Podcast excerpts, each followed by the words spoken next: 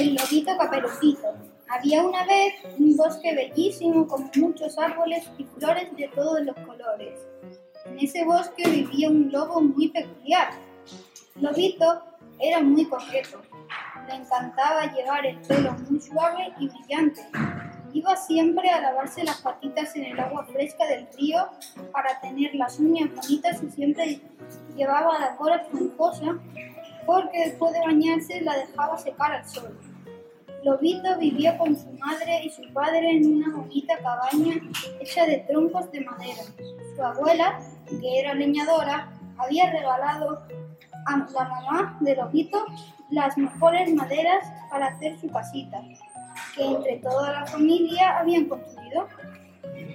El abuelo de Lobito era modisto y un día por su cumpleaños le regaló a su nieto una capa para los días de frío y lluvia, pues el bosque era un lugar frío y lluvioso.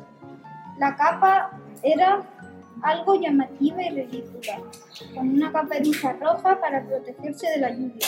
Pero como el abuelo le había regalado la capa con mucha ilusión, el bueno del lobito caperucito se la agradeció con mucho cariño e incluso prometió llevarla todos los días para protegerse del viento y de la lluvia. Desde aquel día en que el lobito estrenó su caperuza roja, las criaturas del bosque comenzaron a apodarle lobito caperucito y comenzó también a ser el blanco de las burlas de todos los animales. Lobito era el más dulce, suave y educado, cachorro que se pudiera imaginar. Y por ello los otros lobeznos solían rechazarlo a la hora de jugar. Se burlaban de él cuando se dirigía con su cestita a llevar el almuerzo a su abuelita. Mientras el lobito caminaba, solían decirle en tono de burla, Lobito caperucito, parece un semáforo en rojo. Cabeza tomate, pareces una fresita, presumido. Y le gritaban, Lobito caperucito, menudo nombre, el lobo debería llamarse hollador, peludo. Bien, dientes afilados, vaya nombre tan ridículo, Lobito caperucito. Pero el lobita era muy simpático con todo el mundo, y aunque los otros lobeznos no querían jugar con él, el resto de criaturas del bosque se reunían todas las tardes para jugar en su casa o en su jardín.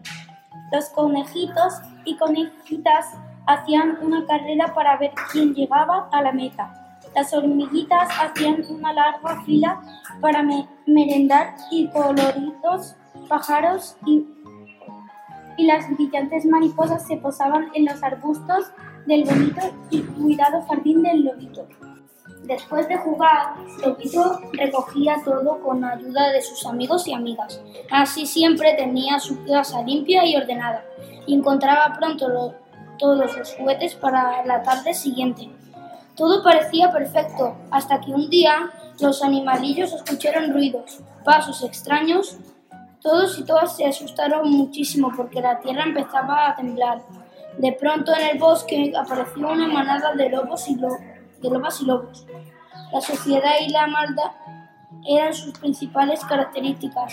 Llegaron y rodearon la casa de Lobito. La jefa del grupo parecía ser una lobezna muy grandota, que dijo, ¡Eh tú, lobo presumido! Lobito estaba tan pálido del susto que parecía que se iba a desmayar.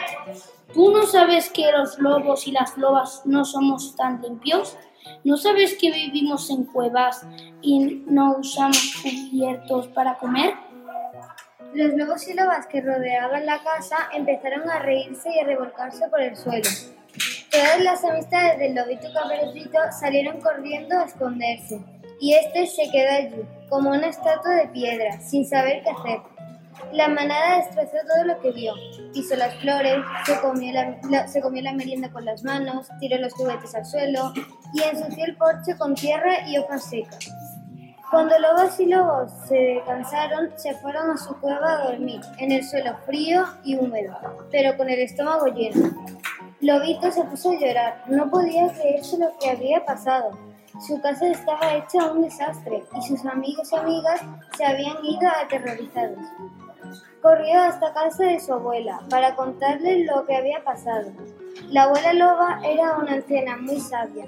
Le había enseñado a ser limpio y ordenado, pero no solo eso, sino que también le había enseñado a ser amigo de cualquier ser que viviera en el bosque. Cuando le contó lo sucedido, la abuela empezó a pensar en un plan. La manada vivía en una cueva fría y húmeda y dormía en el duro suelo. La manada de lobos y lobas vivían en una cueva fría y húmeda y dormían en el duro suelo. Su cueva estaba tan sucia y maloliente que nadie se atrevía a acercarse a su hogar, con lo que apenas tenía amistades, y por eso la antipatía y la soledad era su atributo principal. La abuela le propuso a Lobito que invitase a aquel grupo a una fiesta de cumpleaños y que ella la ayudaría a prepararla. Lobito se echó las manos a la cabeza y le dijo a su abuela, pero solo saben maldad y suciedad. No, no nos van a dejar jugar. Además, no quiero que destrocen de nuevo mi casa y asusten a mis amigos y amigas. La abuela era muy lista y le dijo a Lobito que hiciera lo que ella decía, que todo saldría bien. Lobito le hizo caso y le mandó una invitación preciosa donde ponía